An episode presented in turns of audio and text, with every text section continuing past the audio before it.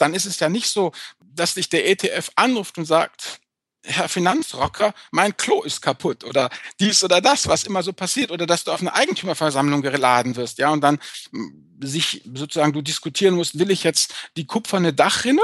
Das wollen nämlich die Leute, die selber drin wohnen. Oder reicht nicht die ganz einfach aus Plastik? Das sind die, die das als Renditeobjekt sehen. Und so muss man sich dann durchlavieren. Das ist eigentlich das, was, was mich sozusagen an der an der Immobiliengeschichte so stört, dass ich nicht so abschätzen kann, was dann Arbeit nachher noch auf mich zukommt.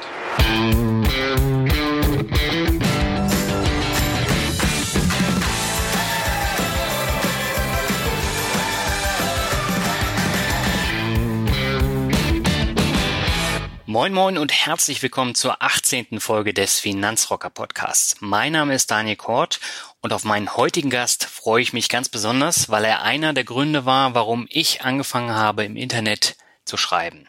Bei mir zu Gast ist heute der Finanzvisier Albert Warnecke. Herzlich willkommen beim Finanzrocker Podcast, Albert. Bist du gut erholt aus dem Sommerurlaub wiedergekommen?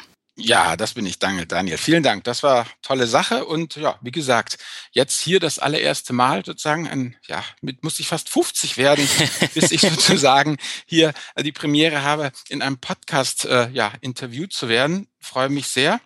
Ja, ich freue mich auch.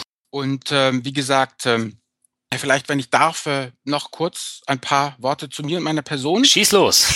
Okay, ja, also wie gesagt, wie ich schon sagte, fast 50, Vater dreier Töchter, Rheinländer, ne? Und äh, sozusagen in Deutschland auch viel äh, rumgekommen, studiert in Karlsruhe, mhm. bin Ingenieur, Chemieingenieur, habe dann äh, beruflich gewechselt nach äh, München, war da unterwegs bei einer ganzen Menge PC-Magazine, habe da immer die Online-Auftritte aufgebaut, war dann bei Yahoo Deutschland und äh, danach sind wir dann äh, nach Hamburg umgezogen, weil meine Frau schon immer sozusagen wieder in die Heimat wollte, da wo es die Rotklinkerhäuser gibt.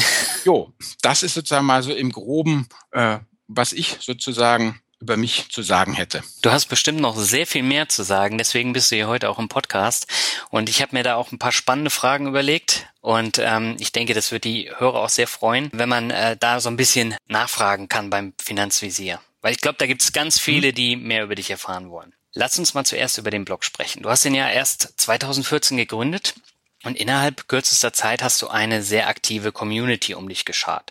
Und das trotz eines Themas, das eigentlich nicht sonderlich populär ist. Äh, passiver Vermögensaufbau. Wo siehst du denn den Schlüssel für deinen Erfolg? Ja, den Schlüssel für meinen Erfolg würde ich darin sehen, dass ich naja, eine ganze Menge Erfahrung halt habe, weil die meisten Fehler, die ich da beschreibe, habe ich ja selber gemacht in Premium-Qualität.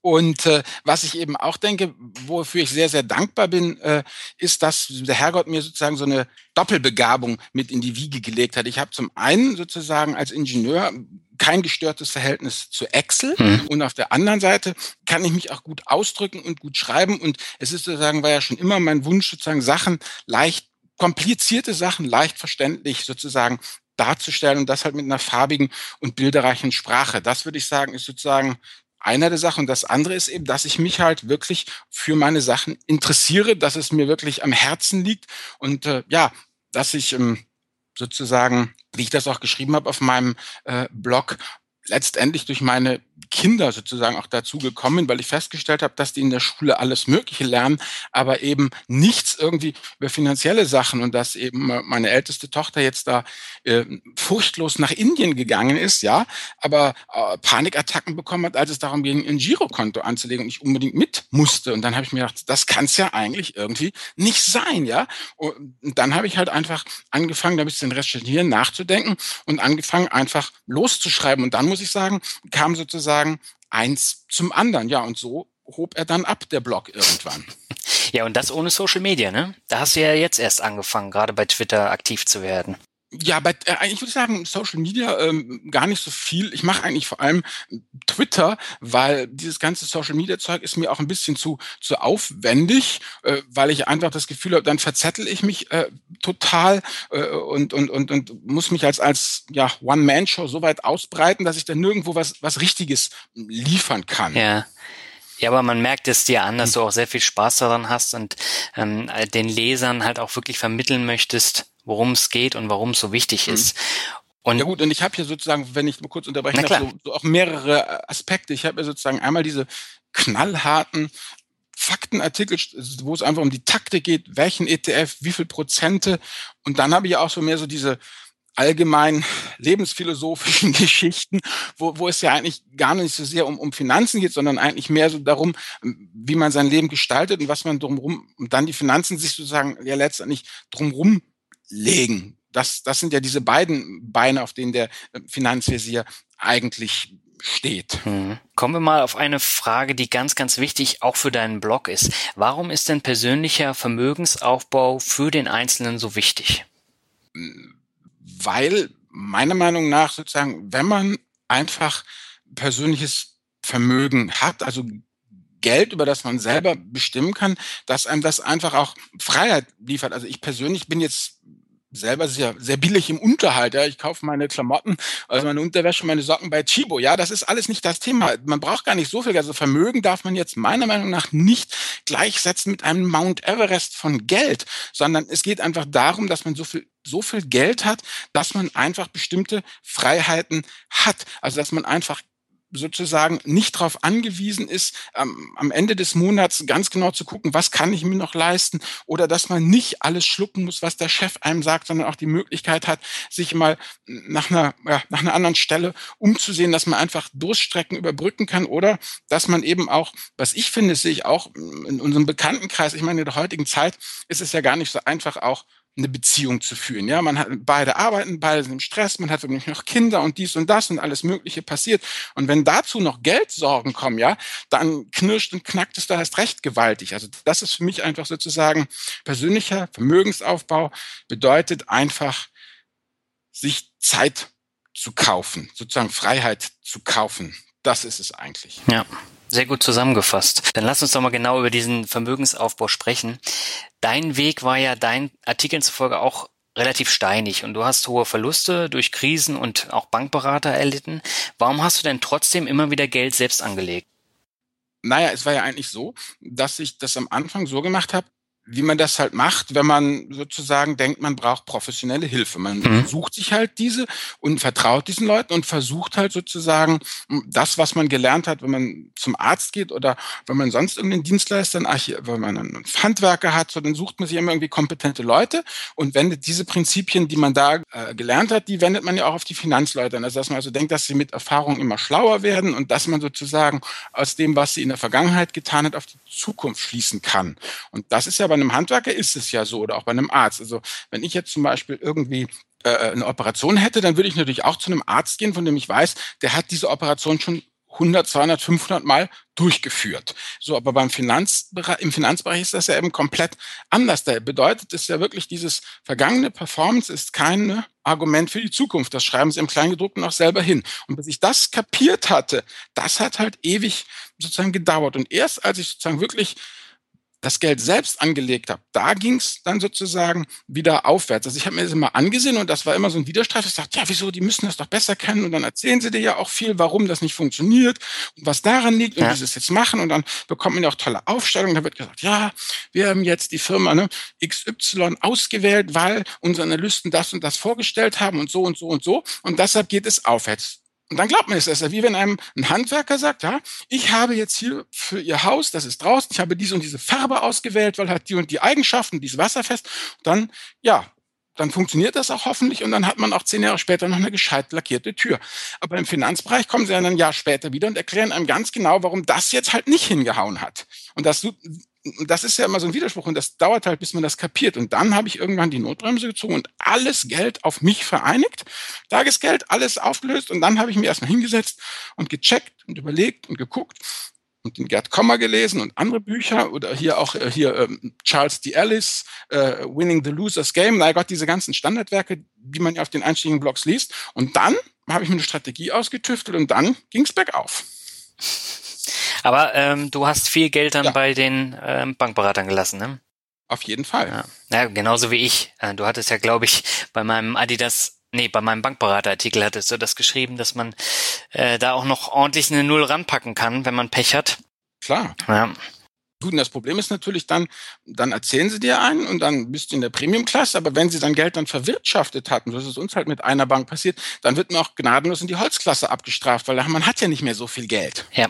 Ja, das hatte ich mehrmals. Also ich hatte ja insgesamt fünf Bankberater und äh, der erste ist gegangen, weil ich zu wenig Kohle hatte. Da war ich ja noch Student. Der zweite ist gegangen, weil er ähm, sich praktisch hochverkauft hat. Das heißt, er hat den Kunden die geilsten Rentenversicherungen angedreht und die teuersten Fonds, unter anderem auch mir. Und ähm, so geht es dann halt äh, nach und nach immer so weiter, bis ich dann irgendwann mal gesagt habe, nö, ich habe jetzt keinen Bock mehr. Und dann habe ich ich glaube, letztes Jahr mit meinem neuen Bankberater dann da gesessen, habe ich ihm erstmal mein Portfolio erklärt. Er kannte davon eine Aktie, er konnte damit überhaupt nichts anfangen. Und da habe ich so gedacht, nee, komm, lass, mach selber. Ja, ja das glaube ich, auch am besten. Ja gut, da rennst du bei mir offene Türen an. Ich meine, steht ja auch bei mir am Blog. Ich meine, jetzt helfe ich mir selbst, ne? Nach der legendären äh, Buchserie, die mein Vater noch hatte fürs Auto. Ich weiß nicht, kennst du die noch oder dein Vater? Nee. Das gab mal so eine Serie, jetzt helfe ich mir selbst, hieß die. Und die war halt für mhm. Autos sozusagen. Das war halt einfach für die Leute, ja, die eben ihr Auto selber wieder flott machen konnten. Also bevor sozusagen die Autos komplett digital wurden und man sie booten musste. Mhm. Auch die echten alten Autos, wo der Vergaser noch per Hand eingestellt wurde. ja, ich glaube, da bin ich noch zu jung ja, für. Ja. Mein bester Freund, der kann mit meinem Blog nicht viel anfangen. Er liest ihn, glaube ich, auch nicht regelmäßig. Ihm ist es einfach zu viel aktive Anlagestrategie und auch zu viel Kram drumherum. Aber er ist riesengroßer Fan vom Finanzvisier und von deiner passiven Form der Aktienanlage. Wo liegen denn in deinen Augen die klaren Vorteile der rein passiven äh, Anlagestrategie? Naja, zum einen, also zwei Vorteile würde ich sagen. Das eine ist, es ist eben unfassbar diversifiziert. Also wenn man sich so ein MSCI World anguckt, den Index, da sind ja mehrere tausend Firmen drin. Wenn man den Emerging Market, also den Schwellenmarkt sich anguckt, da sind nochmal mehrere tausend Firmen. Und wenn man nur die beiden kauft, dann ist man ja schon so unglaublich breit diversifiziert, dass man ja letztendlich das Einzelaktienrisiko weg hat, das Branchenrisiko weg hat, das Länderrisiko weg hat oder wie der Münchner sagt, ein bisschen was geht immer. Das heißt, man hat ja irgendwo, hat man ja immer seine Finger sozusagen drin. Und es ist halt unfassbar zeitsparend. Ja? Mhm. Man kommt also ja nicht in diesen Teufelskreis rein, sich sozusagen von der Tagespresse verrückt machen zu lassen. Also man kann es ja wirklich damit mit aushalten, dass man ein Jahr lang nichts tut und dann macht man einmal im Jahr Rebalancing, also ne, zieht das praktisch wieder glatt, die Verhältnisse, die man hätte, und, und arbeitet dann sozusagen ja einfach weiter und fertig. Das sind eigentlich, denke ich, so die, die großen Vorteile. Und da man ja so ungeheuer breit dasteht, ja, wird man nie, nie, nie, nie, nie, nie, nie zu den Spitzenleuten gehören. Das ist auch ganz klar. Es wird im Bekanntenkreis immer Leute geben, die einem vorrechnen, wie blöd man doch ist, dass man nicht die XY oder Z-Aktie hatte, weil die den Mega-Gewinn gemacht hat. Und das stimmt auch. Aber wenn dieses Jahr einem Freund A sagt, ey, du musst das kaufen, ja, gut, im nächsten Jahr wird dieser Freund A relativ kleinlaut sein und sich äh, ganz schnell zum Grill verdrücken, wenn es wieder zu diesen Gesprächen kommt, weil er nämlich jetzt nicht so gut ist. Dafür wird Freund B auftrumpfen und sagen, was geht, ja. Und das ist eigentlich dieses Winning the Losers Game. Das ist eigentlich so auch so eins von diesen zentralen Werken. Das ist von Charles de Ellis, auch so einem ja, wie soll ich sagen, äh, äh, Dinosaurier der, der äh, äh Investmentliteratur sozusagen. Und der sagt ja letztlich mit The Losers Game, meint er, ähm, im Tennisspiel hat er das raus, äh, rausgefunden. Also worum es da jetzt letztendlich geht mit dem Losers Game ist folgendes. Wenn du im Profitennis mal guckst, dann hast du, stellst du fest, dass das Endergebnis sich nach den Aktionen des Gewinners sozusagen richtet. Ja? Die Tennisprofis, die dreschen die Bälle, kennen wir selber, Bum Bum Boris, abartig hart übers Netz, ja. Und ja. dann gibt's diese langen, spannenden Ballwechsel. Und irgendeiner, der hat dann dieses Quäntchen mehr Kraftpower und drischt sozusagen den Ball ganz knapp außerhalb der Reichweite des Gegners und damit mhm. hat er gewonnen. Wenn man sich jetzt Amateurtennis anguckt, da ist es gerade anders. Da wird das Ergebnis vom Verlierer bestimmt. Das heißt, da gibt es keine perfekten Schläge, keine langen spannenden Ballwechsel, sondern es wird irgendwie, der Ball geht ins Netz, geht ins Aus, geht Doppelfehler, was weiß ich, ja. Und das bedeutet, es gewinnt letztendlich der, der weniger Fehler macht. Und genau das ist an der Börse. Es gewinnt sozusagen auf lange Sicht der, der sozusagen weniger Fehler macht ich bin jetzt auch nicht so ein Fußballprofi, aber ich glaube, ist das nicht bei den, Fu nee, bei den Fußballern, glaube ich, ist das nicht auch das, was man den Spaniern immer gesagt hat? Waren das die Spanier mit diesem Tiki-Taka-Fußball, ja. wo du immer so ganz eng spielst und es geht eigentlich nur zu Null zu spielen. Es wird am Ende der Meister, der die ganze Saison 0 zu 0 gespielt hat und der zweite war der, der hat eigentlich auch die ganze Saison 0 zu 0 gespielt. Nur ein Spiel hat er 0 zu 1 verloren. Verstehst? Das ist sozusagen total übler Fußball, den mag sich keiner angucken, aber unfassbar, ja, effizient, erfolgreich. Und genau das ist dieses. Es ist eben Losers Game. Der, wer zuerst verliert, ja, der bestimmt sozusagen die, die Rangfolge. Es geht nicht darum zu gewinnen, sondern es geht darum, nicht zu verlieren. Und das ist letztlich diese passive Anlagestrategie. Ich will nicht gewinnen, ich will nur nicht verlieren. Und das reicht. Da hast du jetzt sehr schön erklärt. auch sehr bildhaft. Jetzt muss ich aber doch nochmal nachfragen. Du hast ja das Thema Diversifikation mhm. eben erwähnt. Und äh, auch die beiden Standards MSCI World und ähm, die Emerging Markets. Jetzt hast du einen sehr, sehr langen Artikel auch über den All-Country-Index und dieses Riesen-ETF-Konstrukt äh, geschrieben und dabei festgestellt, dass das äh, praktisch viel schlechter läuft im Vergleich jetzt zu den beiden anderen. Woran liegt das denn deiner Meinung nach? Ja, weil es momentan so ist, wie es in der Zukunft ist, weiß ich ja nicht, weil momentan sind die Emerging Markets ja die, letztendlich liegt es daran, also momentan liegt es ja daran, dass sozusagen der MSCI ACWI, dass der ja irgendwie acht bis zehn Prozent mhm. Emerging Markets hat. So. Und wenn ich jetzt sage, ich habe 70 Prozent ähm, MSCI World und 30 Prozent Emerging Markets, dann habe ich natürlich sozusagen im Vergleich zu diesem All-Country World Index eine Übergewichtung des Emerging Markets. Und die Emerging Markets, allen voran China, läuft ja gerade wie die Sau. Nur irgendwann, denke ich mal, werden die Chinesen sich vielleicht auch darauf besinnen, dass es unklug ist, ganz China mit Quecksilber und allem Möglichen zu vergiften. Ja, ich meine, die machen ja eine Umweltsauerei ohne Ende da. Und irgendwann werden sie auch feststellen, dass es doof ist, wenn sie die iPhones zusammenbauen und sich keins leisten können, weil ihre Löhne so niedrig sind. Und dann denke ich, wird da womöglich das Wachstum sich auch abschwenken. Aber das ist ja alles Blick in die Kristallkugel. Und dann kann es sein, dass sich der sozusagen der All Country World Index dem wieder annähert sozusagen. Das ist, wir reden ja über mhm. Zeiträume von 20, 30 Jahren womöglich für langfristige Anleger. Und da kann keiner in die, in die Zukunft gucken. Und ich muss dir sagen, nachdem ich hier das Buch ähm, Antifragil von dem Nassim Taleb gelesen habe, komme ich persönlich für mich eigentlich immer mehr zu dem Entschluss, dass ich sage, liebe Leute, macht doch, was ihr wollt, aber macht was. Ja, sucht euch eine Konstruktion aus, die euch gefällt, die ihr, mit der ihr gut leben könnt, nehmt die und haltet daran stur fest. Und das ist für, für mich ist eigentlich das Entscheidende, dass man eine Konstruktion äh, sich raussucht, die insofern robust ist, als dass man keine kalten Füße bekommt, wenn die Börse kracht. Das heißt, wenn ich sage, ich ertrage es nicht, wenn, wenn mein Vermögen, was ich um mehr als x Euro sinkt und ich darf deshalb nur zehn Prozent meines Vermögens in einem ETF haben, gleich welches Konstrukt das mhm. ist. Aber das halte ich auch aus, ja? Also, wenn Frau Merkel in der Tagesschau die Raute macht und sagt, der deutsche Staat wird für alles einstehen, egal was passiert.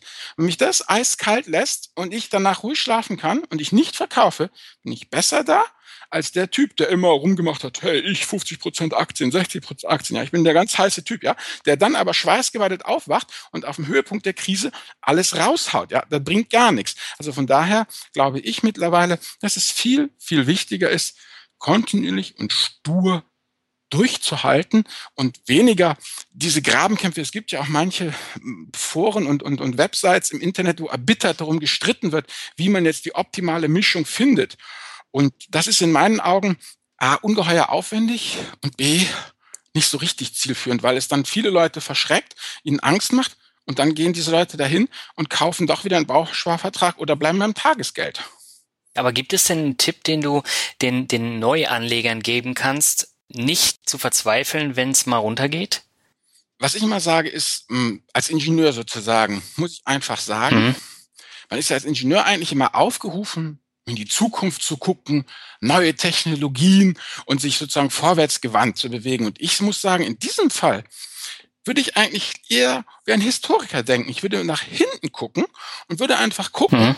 welche unglaublichen Jammertäler die Börse schon durchlebt und durchlitten hat und äh, wo sie über wieder aufgestanden ist. Also sozusagen, es wird auch wieder besser und dieses, es wird, also was ich ganz faszinierend fand, ich war ja bei dieser, dieser Dotcom-Blase in vorderster Front dabei, ja, und ich erinnere mich noch auf dem Höhepunkt, da hieß es, alles ist anders. Es ist einfach ganz klar, dass eben Firmen wie Yahoo, Amazon, eBay, alle die große erste Welle, was da nicht alles kam, die werden alles rabiat verändern, die Erde wird sich anders herumdrehen und was nicht alles gesagt wurde, ja. Und sozusagen, wer braucht schon Firmen, die Autos produzieren, wenn ich das Internet habe, ja? Und dann hat man irgendwann festgestellt, dass dem doch nicht so ist, dass es doch total super prima ist, wenn man ein Auto hat, ja, oder wenn es tatsächlich auch Leute gibt, die, man stelle sich vor, Nahrungsmittel produzieren und all solche Sachen und dass diese Internet hm. vielleicht doch nicht zum 500-fachen, ja, ihres nicht vorhandenen Umsatzes gewertet werden sollten, dann kracht es wieder runter. Also wirklich der Klassiker aus Douglas Adams, ne? wie ist das mit dem Per Anhalter durch die Galaxie? Per Anhalter durch die Galaxie. Panic. Das, ja ehrlich, das ist wirklich das Einzige, was ich wirklich sagen kann. Es wird wieder besser. Und die, die alt genug sind, die fragen mal ihre Eltern oder Großeltern nach dem totalen Zusammenbruch nach dem Zweiten Weltkrieg. Ich meine, wir hatten es doch in Deutschland. Es war doch alles in Trümmern. Und dann sieht man, was wieder draus geworden ist. Hm. Hast du denn nie ein Verlangen danach gehabt, auch mal aktiv so ein bisschen anzulegen und darüber zu schreiben? Naja, guck mal, wie soll ich sagen, hattest du nie ein Verlangen danach, auf die heiße Herdplatte zu fassen? Ich habe mich ja oft genug verbrannt mit dem Anfang. Weißt du, das waren ja meine kost kostspieligen Fehler. Nein, habe ich nicht im geringsten, ja. weil ich offen gesagt auch denke, dass es mir zum Beispiel viel mehr Spaß macht, jetzt ein Interview mit dir zu machen oder andere interessante Leute kennenzulernen, also meine Aktivität auf solche Sachen zu stürzen und die Vermögensgeschichte, die soll einfach passiv vor sich hinlaufen sozusagen. Also dass ich, ich habe ja nichts gegen das Aktive, aber ich finde, dass man eben ne, Winning the Losers Game als Privatanleger seine Kraft nicht da reinstecken sollte, sondern wirklich, ja, in andere Sachen. Also ich predige ja eigentlich dann auch immer lieber eine Überstunde im Büro machen oder lieber mal Netzwerken, ja, lieber mal mit Kumpels ausgehen oder irgendwie solche Geschichten. Ich glaube, dass das langfristig sinnvoller und wertvoller ist, als sozusagen vor dem PC über irgendwelchen Excel-Tabellen zu brüten. Ja, da bin ich ganz bei dir. Ähm, Oder andere Beispiele, wenn ich noch kurz mhm. sagen darf. Ich meine, ähm, was bringt es mir sozusagen, wenn ich total super Performance jetzt überall habe und wirklich mir ganz viel Kraft und Zeit drauf verwende, äh, besser zu sein als Warren Buffett im, im Stockpicking, ja, wenn ich dabei sozusagen die Familie und die Frau oder den Partner als Frau den Mann vernachlässige, ja, und dann eine Scheidung. Ja, ich meine, eine Scheidung reißt doch alles rein. Also da brauche ich, brauche ich doch nicht mehr über Performance reden, ja, wenn ich dann vor den Trümmern meiner Beziehung stehe oder solche Geschichten. Also ich würde dann eigentlich dann schon auch fast schon Abstand nehmen von reinen Finanzthemen und sozusagen, diese Finanzthemen müssen ja ins Leben passen. Definitiv. Ähm, aber du beschäftigst dich natürlich auch gerade für den Blog ganz intensiv auch mit ähm, diesen ganzen passiven ETFs, ne? Ja, total. Das macht mir auch alles Spaß, aber das ist ja meine Aktivität und dann schreibe ich drüber und dann habe ich ja praktisch wieder das Aktive, dass die Leute kommentieren oder dass du mich zu deinem Podcast einlädst und solche Geschichten. Sehr spannend. Dann lass uns mal auf ein anderes Thema zu sprechen kommen. Und zwar, diese Woche habe ich äh, eine Themenwoche im Blog, nämlich die Immobilienwoche mhm. im Blog und auch im Podcast. Wie ist denn deine Meinung zum Thema Kaufen oder Mieten? Oh, äh, da zieht sich so die Gräben quer durch die Familie. Meine Frau ist für Kaufen, ich bin für Mieten. Äh, mir geht's einfach nur darum, ähm, ich finde Kaufen sozusagen insofern ganz toll und ganz wunderbar. Wir sind ja auch in der eigenen Immobilie, aber nur als Lifestyle-Entscheidung sozusagen. Im Sinne, wie man sagt, ich kaufe mir keinen Dacia, sondern ich kaufe mir halt einen BMW oder einen Mercedes oder was weiß ich. Ja, also einfach sozusagen, weil ich sage, ich will das und ich finde das toll. Ich sehe das nicht als Geldanlage, sondern einfach, ja, eben die Möglichkeit sozusagen zu schalten und zu walten, wie ich will. Deshalb sozusagen bin ich, finde ich das durchaus okay, was zu kaufen, aber man soll sich nicht in die Tasche lügen, finde ich, bei einer selbstgenutzten Immobilie. Das ist keine, äh, äh, äh, ja, wie soll ich sagen, Altersvorsorge oder, oder hat, hat nichts sozusagen mit, mit Investment zu tun, mhm. meiner Meinung nach, ganz klar. Also wenn ich auch sehe, wenn man nicht wirklich in den Ballungszentren lebt, denn ich finde persönlich auch, die haben ja auch ein paar Bekannte und Verwandte, die woanders wohnen. Ich meine, im Fernsehen, was zeigen sie? Da zeigen sie ja nicht Hamburg, sondern zeigen sie ja Hamburg-Ottensen. In Hamburg-Ottensen zeigen sie die eine Straße, wo alle rein wollen, ja. Und da prügeln sich alle drum. Und da wird dann gesagt, ja, es gibt keine Wohnung, ja. Natürlich, wer will schon in Rotenburgs Ort wohnen oder sonst wo, ja. Oder in Wilhelmsburg. Aber da gibt's ja immer noch was. Aber das sind immer so Geschichten, wo ich mir dann auch denke, oder in der Provinz, ja. Ich meine, wenn man in den Osten geht, ja, da kriegst du ja straßenzugweise das Zeug nachgeschmissen. Oder da, wo die Schwiegerleute wohnen ziehen die Engländer aus, ganze Straßen kannst du die, die, die alten Kasernenhäuser kaufen, will auch keiner haben, ja. ja oder im Harz, da ist es ja auch so. Der ist ja, ja auch nicht mehr so. Früher, ich, genau. Ne? Mhm. Man soll im Harz Urlaub machen, aber keine Immobilie kaufen. Äh, so habe ich es nicht geschrieben. Also ich fahre immer sehr gerne in Harz, aber. Ja, ja, der Harz muss ja toll sein. Ich war noch nie da. Kann ich dir nur empfehlen. Nur ähm, das ist halt schon ziemlich abgerockt und das merkst du auch. Und es gibt keine Arbeit und deswegen ziehen die Leute da weg und deswegen kriegst du auch drei Zimmerwohnungen für 30.000 Euro. Ja gut, genau. Da kriegst du ja hier in Hamburg äh, in den entsprechenden Vierteln vielleicht eine gepflegte Hundehütte. ja, das ist wirklich so. Also mehr ist da nicht drin. Ja, ja, klar. Also das ist halt sozusagen wie es. Aber wie gesagt, Mieten, was ich persönlich halt, ich muss auch sagen, äh, na gut, vielleicht liegt es auch an mir. Ich bin auch nicht so, ich bin kein Bastler, ja. Also ich, ich stehe jetzt nicht so drauf. Es gibt auch viele Männer, die stehen drauf, wenn sie schrauben und basteln mhm. können. Und für die ist die eigene Immobilie natürlich auch toll. Aber ich bin ein passiver Gartennutzer, ja. Also ich äh, finde das ganz toll, äh, im Garten zu sitzen, Bier zu trinken und zu grillen oder den Sonnenuntergang zu genießen. Aber ich bin jetzt nicht so die Wühlmaus, weißt, die hier schrubbt und da schneidet und macht und tut und äh, das alles schön gestaltet, das und, und so und, und Rasenmähen. Also mir mich wollten sie ja ködern. Ja, wir kaufen hier einen Aufsitzrasenmäher, Papa. Sag, Gott, geht mit dem Aufsitzrasenmäher, boy nicht. Solche Geschichten halt. Und äh, von daher ähm, könnte ich mir auch gut vorstellen, gerade auch für die Zukunft, wenn die Kinder aus dem Haus sind, irgendwas zu mieten. Ja. Weißt, miete ich irgendwas in der Schanze oben im fünften Stock. Mhm. Supi, falle ich unten raus, habe ich gleich fünf Kneipen zur Auswahl und äh, so halt, da ist halt Leben und, und wunderbar. Diese, diese freistehenden Einfamilienhäuser oder so, die ja angestrebt werden, dann in der Peripherie, das ist ja dann auch immer, ich sehe das bei Bekannten, das ist ganz cool, natürlich für die kleinen Kinder, das ist wahr, aber wenn die dann größer werden und ausziehen, dann sitzen die ganzen Alten da, weißt du, dann hast du auf einmal die 50, 60, 65-Jährigen da und naja, ist nicht so toll. Nee, wobei in der Schanze, da hast du meistens auch keinen Fahrstuhl, ne? Also da musst du dich dann auch hochquälen, die Treppen. Ja, will ich ja. Das muss man ja fit bleiben, bis ins hohe Alter. Klar, ja, wie man es macht, macht man es falsch. Aber ja. wie gesagt, ich würde diese, diese ideologischen Verhärtungen kaufen versus mieten wirklich nicht so sehen. Ich würde einfach sagen, kaufen, klar, selbstgenutzte Immobilie, super Sache, tolle Lifestyle-Entscheidung, auf jeden Fall, wenn es geht. Mhm. Kaufen sozusagen als Profi, um damit Geld zu erzielen, auch gut. Wir haben eine, Beka eine Bekannte, ja, die ist äh, äh Sachverständige gerade in diesem Bereich. Na, die hat sich auch etliche Wohnungen gekauft und das geht ganz wunderbar, mhm. aber die Frau weiß auch, wo sie hingucken muss. Ja, das ist immer der Punkt. Das ist mehr so ein aktives Management und dann kriegt die das auch super gedreht und für die ist das auch eine profitable Sache. Also da auch Hut ab, aber man muss sich halt dann noch drum kümmern. Ja, wie bei den Aktienanlagen eigentlich auch.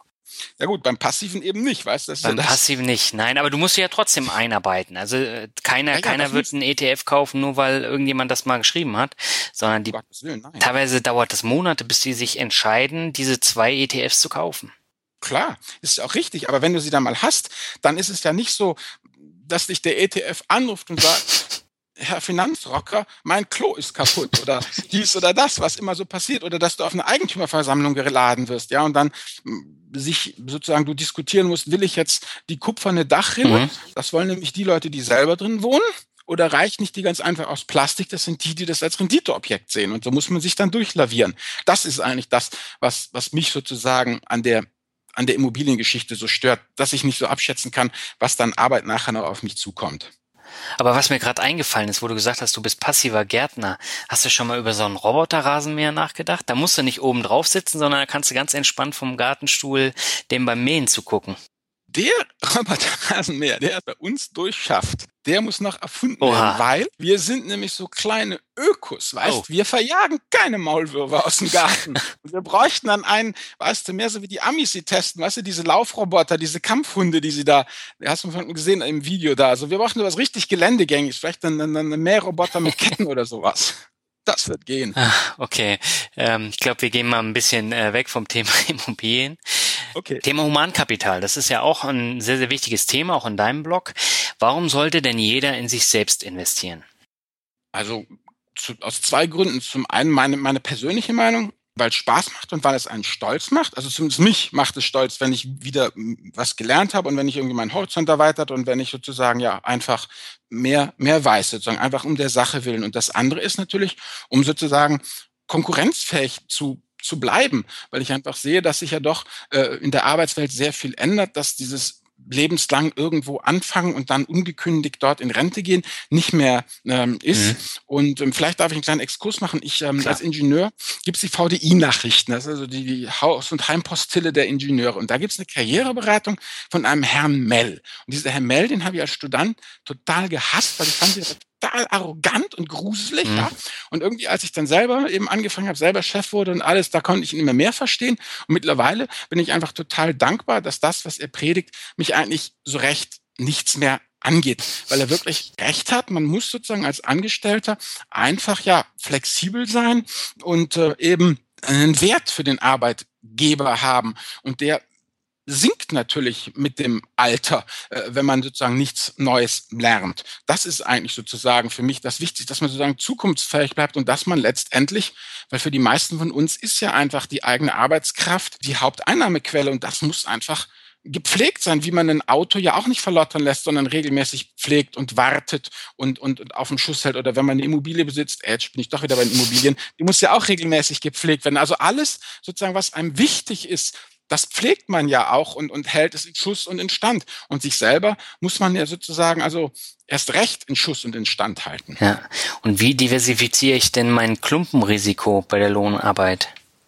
Naja, indem ich eben passiv investiere, indem ich sozusagen, wie es der Nassim Taleb sagt, ja. eine sogenannte Handtell bilde, indem ich sozusagen mich auf mehrere Beine aufstelle. Oder, was ich auch machen kann, was ich sehr empfehlen kann, durch Heirat. Mhm. Ja, wenn Sie zum Beispiel ähm, im öffentlichen Dienst arbeitet ja. und er irgendwo äh, als Ingenieur oder wenn sie äh, äh, jetzt, äh, was weiß ich, zum Beispiel als BWLerin irgendwo in einem großen Konzern äh, unterwegs ist und er im öffentlichen Dienst ist, solche Geschichten, oder wenn beide selbstständig, aber in verschiedenen Bereichen sind, mhm. dann sozusagen, denke ich, ist man schon ganz gut äh, äh diversifiziert. Lass uns mal konkret auf zwei Beispiele eingehen. Du hast ja einen wunderbaren Artikel, das ist auch einer meiner Lieblingsartikel bei dir im Blog. Da geht es um dieses Klumpenrisiko bei der Lohnarbeit. Und da hast du eine wunderbare Rechnung zum Thema Humankapital aufgeführt. Ähm, wenn ich jetzt mal mich selber als, als Beispiel nehme, also ich bin 35, ich habe studiert, und äh, erst jetzt wirklich angefangen, in mich selbst und auch in meinen Blog zu investieren. Das heißt, ich habe jetzt in den letzten Monaten sehr viel gelernt, ohne dass ich jetzt viel Geld in, in Unis gesteckt habe oder in, in teure Weiterbildung. Ähm, laut der Studie, die du in deinem Artikel aufführst, müsste ich damit noch ein Humankapital von circa 1,5, 1,6 Millionen Euro haben. Bei Marketingjobs ist es ja immer so, dass es nicht die sichersten im Unternehmen sind. Da heißt es ja immer relativ schnell Hire and Fire, wenn die, ja, wenn es nicht so gut läuft. Welche Strategie sollte ich denn jetzt fahren, um Humankapital zu sichern und Vermögen aufzubauen?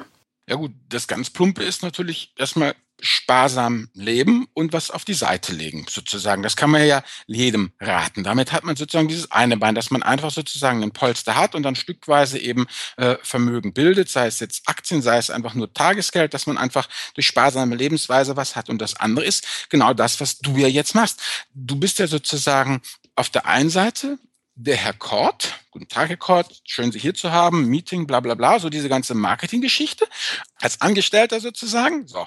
Und das andere ist eben, dass du jetzt ja als Finanzrocker auch noch unterwegs ja. bist und da ganz andere Kontakte sozusagen aufbaust und eine ganz andere Sichtbarkeit aufbaust. Und das ist natürlich auch eine Geschichte, die sich auch irgendwann sozusagen äh, monetarisieren lässt. Da bin ich mir ganz sicher. Also ich stelle beim Finanzvisier eben auch fest, dass ich da jetzt dann losgeschrieben habe und Gas gegeben habe und jetzt dann auch aus allen möglichen Ecken und Enden ja Leute kommen, mhm. die guten Tag sagen wollen. Und das Interessante ist eigentlich ja, ich habe den Finanzvisier, das muss ich zugeben, nicht nur aus den edlen Motiven sozusagen, um meine Töchter zu retten, äh, äh gestaltet, ja. sondern auch ein bisschen sozusagen als Edge ich habe es euch doch gesagt, es geht nämlich doch Feldzug, weil in meiner Generation, die um die 50-Jährigen, da ist ja dieses Internet immer noch so, weißt du, so bewohnt von Trollen und anderen abseitigen Kreaturen und so ein Blog ist ja sowieso was ganz Fadenscheiniges und da kommen dann Albert, ich sag's dir, da kommen nur Idioten und werden bei dir kommentieren, das ist alles scheiße. So, jetzt schauen wir mal, ja. So, und jetzt habe ich nämlich bewiesen, ja,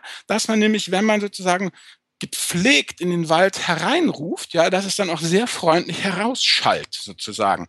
Und da habe ich auch eine ganze Menge Kontakte jetzt mit allen möglichen wirklich netten Leuten, ja, wo sich dann auch alles Mögliche ergibt. Das sind halt so Sachen, die unplanbar sind. Da muss man einfach sich sichtbar machen und Hallo sagen und dann erstaunlicherweise identifizieren sich die richtigen Leute dann schon und klopfen bei einem an die Tür. Das kann ich einfach nur sagen. Ja, ja das habe ich auch festgestellt. Nun ist ja nicht jeder in der Lage, da einen Blog zu führen, auch zeitlich nicht.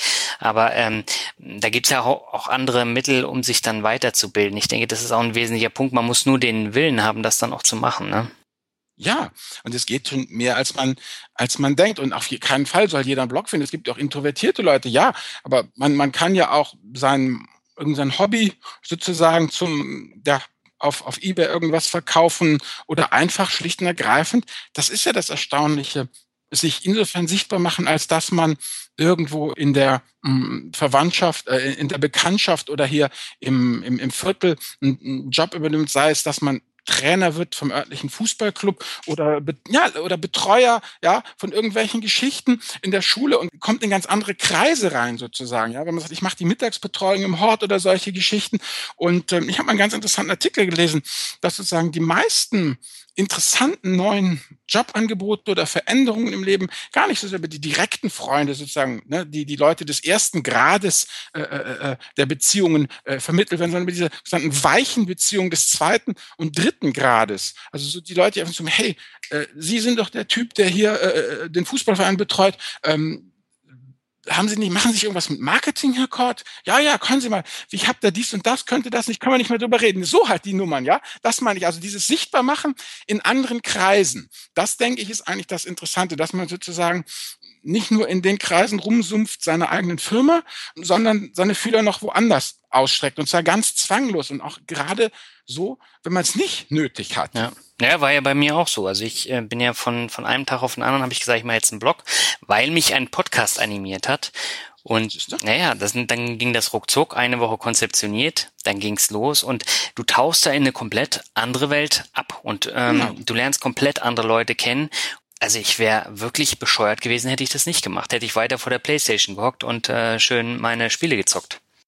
Ja, mehr würde ich auch nicht sagen. Also man, genau wie du schon sagst, man muss es davon abstrahieren. Man muss keinen Blog führen, sondern man muss einfach überlegen, was habe ich für Interessen, was habe ich für Neigungen und wie kann ich sozusagen diese Interessen und Neigungen noch pflegen, um sozusagen mit anderen Menschen bekannt zu werden, die nicht sozusagen zu meinem ursprünglichen Kreis gehören. Es kann ja auch sein, dass man sich im Theaterverein engagiert oder im Museum oder was weiß ich. Also es muss ja gar nicht so sein, dass man so wie ich hier irgendein so Lautsprecher wird, ja, der im Blog alles Mögliche raushaut. Nein, nein, das kann ich mir verstehen. Die Leute sagen nämlich, nee, das bin ich nicht, ich bin keine Rampensau, ich mag das nicht, ich möchte eher anonym und so. Dann sagt man, ja klar, kein Thema dann mach's halt offline, analog. Da gibt's ja auch genügend Möglichkeiten. Hm. Das klingt sehr spannend. Bevor wir auf die Zielgerade des Interviews einbiegen, würde ich gerne mit dir noch über das Thema Fintech sprechen. Du hast ja das Thema Crash im Jahr 2000 schon angesprochen mit den ganzen Internetfirmen. Jetzt haben wir ja wieder so eine Geschichte, wo es äh, relativ ähm, gerade auch in der Bankenszene relativ hoch hergeht. Wie ist denn deine hm. Meinung dazu? Wo siehst du denn die Vor- und Nachteile? Na, ich würde bei den Fintechs ganz grob in zwei Gruppen unterteilen. Die einen sind die, die wirklich total neue Dinge bringen, wie die Jungs von ähm, TransferWise heißen die, glaube ich. Äh, was, kennst du ich kenne die vom Namen, ja. Genau. Also nur mal kurz vielleicht für die Hörer des Podcasts, ähm, was die machen. Die äh, haben eine ganz neuartige Strategie entwickelt, wie sie sozusagen Überweisungen äh, zwischen Währungen machen. Also wenn ich jetzt hier sitze und jemanden in den USA Dollar zukommen lassen will, dann musste ich ja früher das ziemlich kostenintensiv machen, entweder über die Bank mhm. oder auch über äh, Money, wie heißt das, Western Union und diese ganzen Geschichten. Genau, die machen das viel simpler, viel, viel einfacher und viel, viel billiger sozusagen. Also die bringen ja wirklich eine echte Innovation dazu. Und die, für die sehe ich eigentlich sehr positiv sozusagen. Da wird es noch ein paar andere geben irgendwelche Robo-Advisor noch, vielleicht irgendwelche, die irgendwie das Thema ETF automatisieren.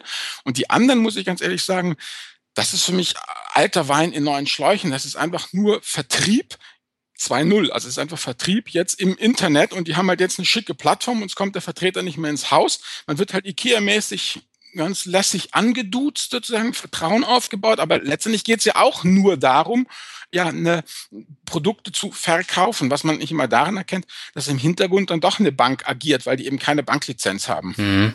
Und da bin ich ein bisschen skeptisch. Da werden sich welche durchsetzen, die irgendwelche, da geht es dann letztendlich nur noch um die Kosten, meiner Meinung nach. Wenn die einen schaffen, billiger anzubieten, dann ist okay. Oder zum Beispiel diese Fintechs. Ich weiß nicht, siehst du diese P2P-Plattform auch als Fintech? Ja, das ist für mich auch Fintech.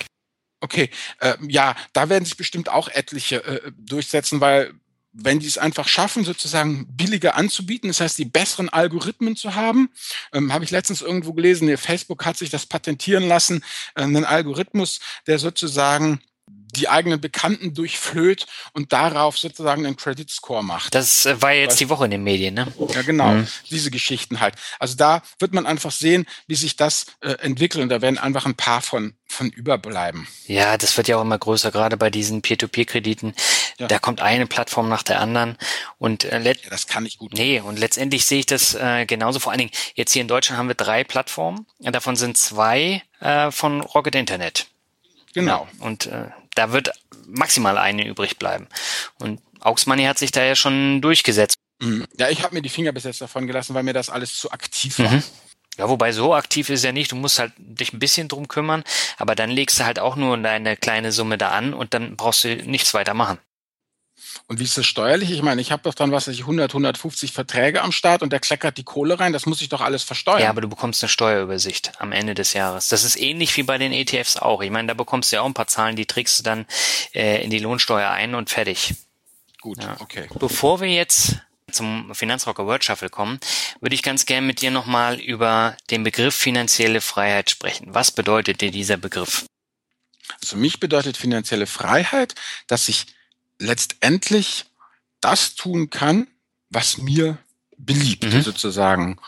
Ich kann mit sozusagen, wie soll ich sagen, immer mal eine vernünftige Definition finden. Also sehr plakativ habe ich das ja mal zusammengefasst in Leben und Arbeiten in der arschlochfreien Zone. Das ist ja eigentlich sozusagen so das, die Quintessenz, dass ich, dass ich sage, ich möchte mit diesen Menschen zusammenarbeiten, weil ich sie respektiere.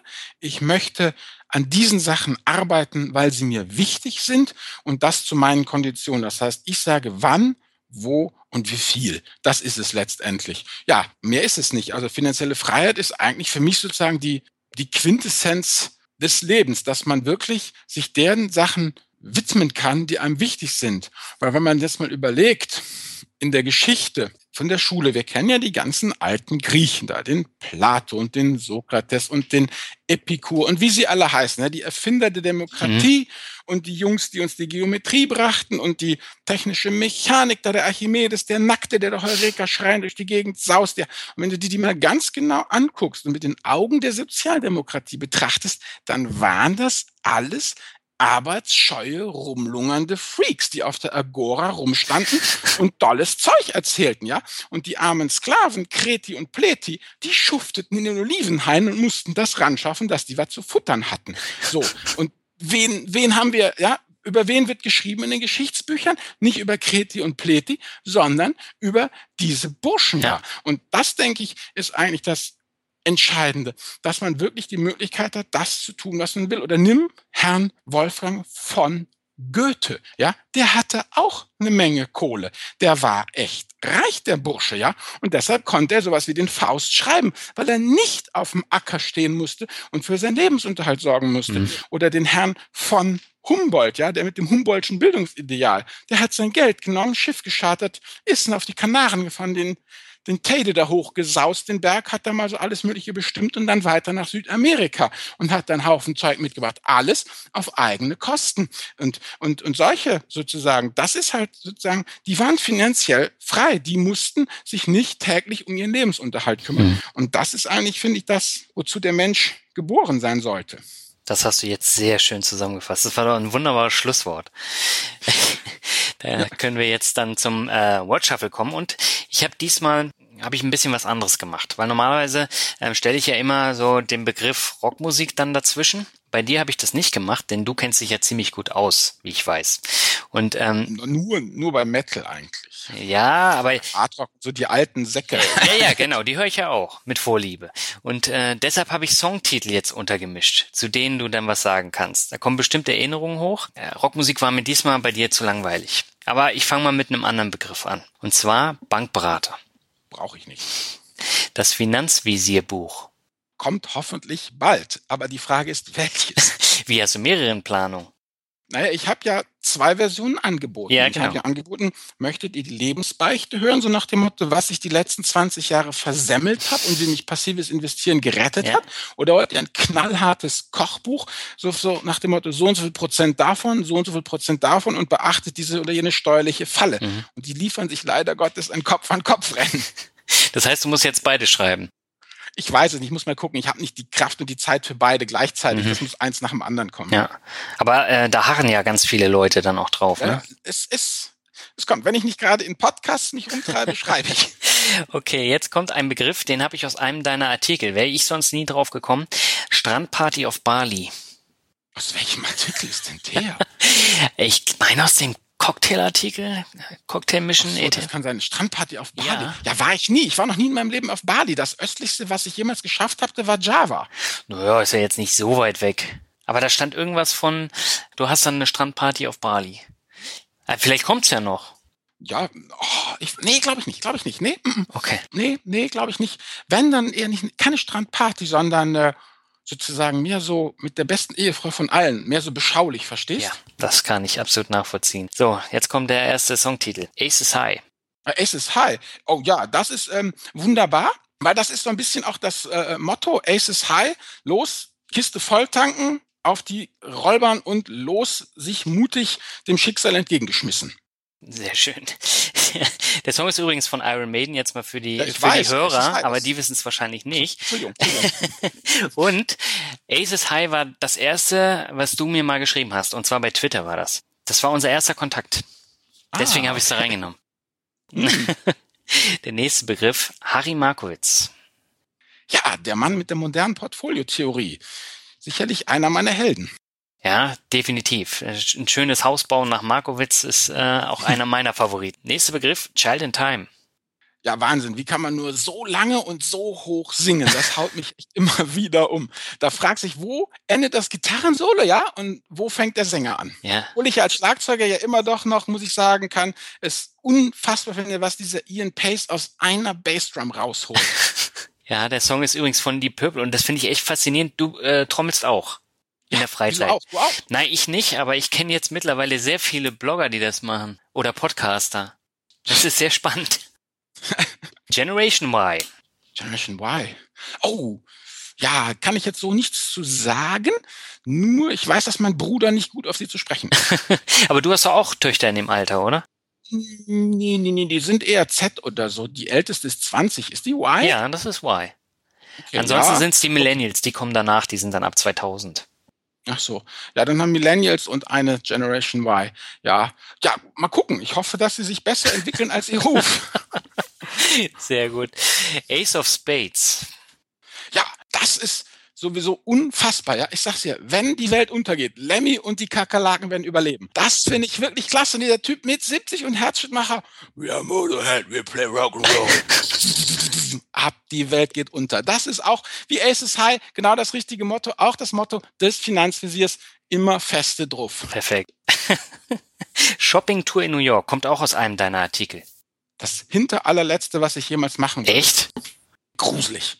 Ja, ich kann das nicht ab. Du, ich bin der Typ, der mehr so, kennst du Hurtigruten? Ja, Norwegen. Hm? Genau, Norwegen. Also Schiff, Norwegen, nichts, noch mehr nichts, am allermeisten nichts. Und der Finanzvisier steht an der Reling und meditiert ins Nichts. Das ist so das, was ich total cool finde, ja. Also ich würde eher sozusagen, weißt du, nach, in, in, nach New Mexico, mitten in die Wüste, weißt du, wo sich Skorpion und, und Sandfieber gute Nacht sagen, sowas mehr.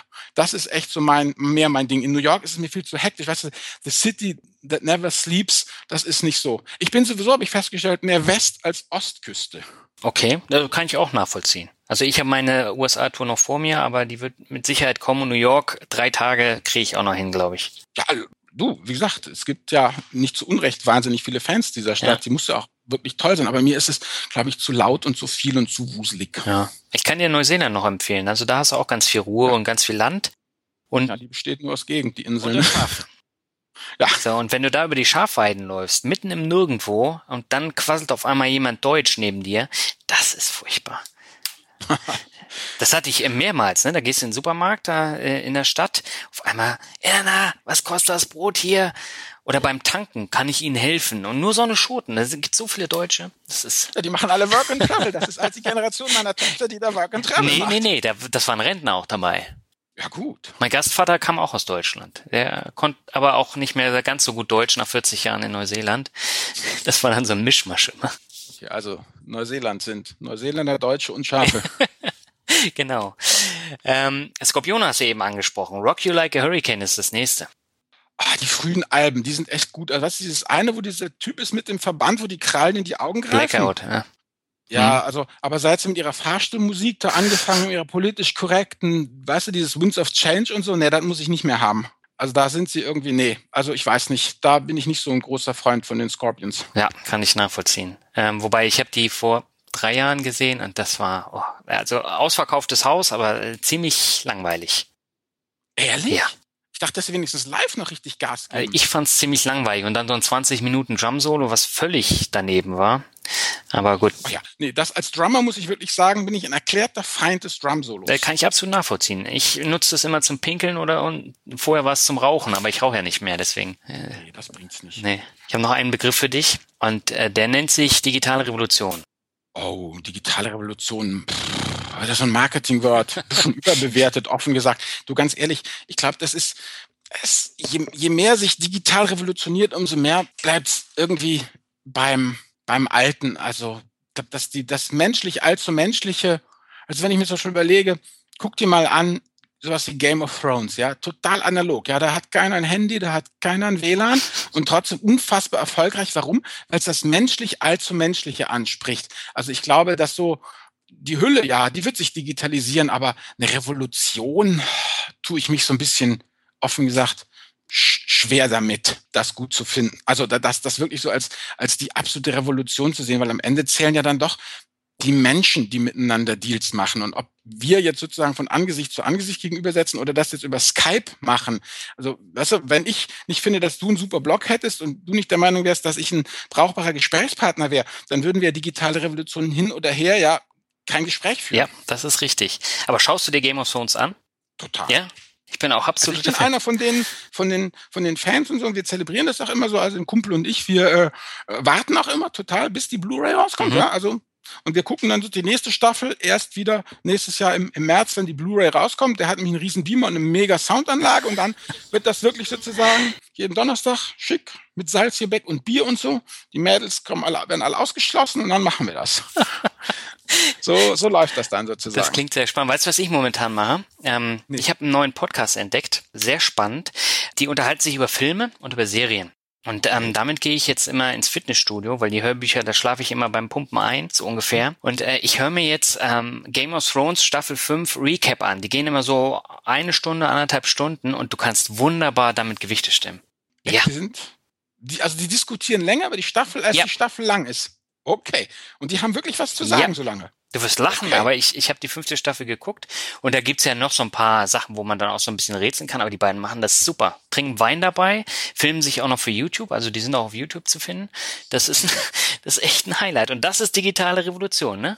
Und Generation Ja, Y. das, das stimmt. Das, das ist natürlich die Möglichkeit, die man einfach jetzt hat, sozusagen, genau wie wir mit unseren Blogs, dass wir jetzt natürlich direkt sozusagen zu Menschen sprechen können und Interessierte uns eben auch finden können. Klar, ich meine, kein Fernsehsender würde, würde zwei weintrinkende Typen, die über Game of Thrones reden, irgendwie ins Programm nehmen. Mhm. Aber da auf YouTube finden die ihre Fans. Ja, was Das meinst du, wie cool. viele Leute sich das angucken? Hm? Aber äh, da kann man sich äh, den Mund fusselig diskutieren beim Thema YouTube, weil was was da für Klicks teilweise sind, also ist unfassbar. Albert, ich danke dir ganz herzlich für das super interessante Interview und äh, du hast am Anfang gesagt, oh, wer will denn uns sappeln hören? Das dauert doch nur eine halbe Stunde. Jetzt sind wir fast bei einer Stunde und ich glaube, das ist ein sehr, sehr interessantes Interview geworden. Ja, ja, wie gesagt, ich, ich hatte ja keine Ahnung. Ich wollte nur sozusagen, hatte ein bisschen Schiss, weißt du, man hört sich ja selber immer so gerne reden und dass die Leute aber auch wirklich was Spannendes mitnehmen. Also ich danke dir auch sehr, dass du mich hier so toll durch diesen Podcast geführt hast, sozusagen für meine Weltpremiere. Und ja, mir hat's auch wahnsinnig Spaß gemacht. Und äh, ja, ich hoffe natürlich auch, dass die Zuhörer da auch ein bisschen was mitnehmen können und es ganz lustig finden. Definitiv. Und beim nächsten Mal machen wir dann so ein, so ein Mixtape des Monats nur über Game of Thrones. Auch nochmal eine Stunde, ne? Alles klar. Alles klar. Albert, Gut, gut. vielen Dank. Ja, vielen Dank, Daniel. Ciao. Ciao.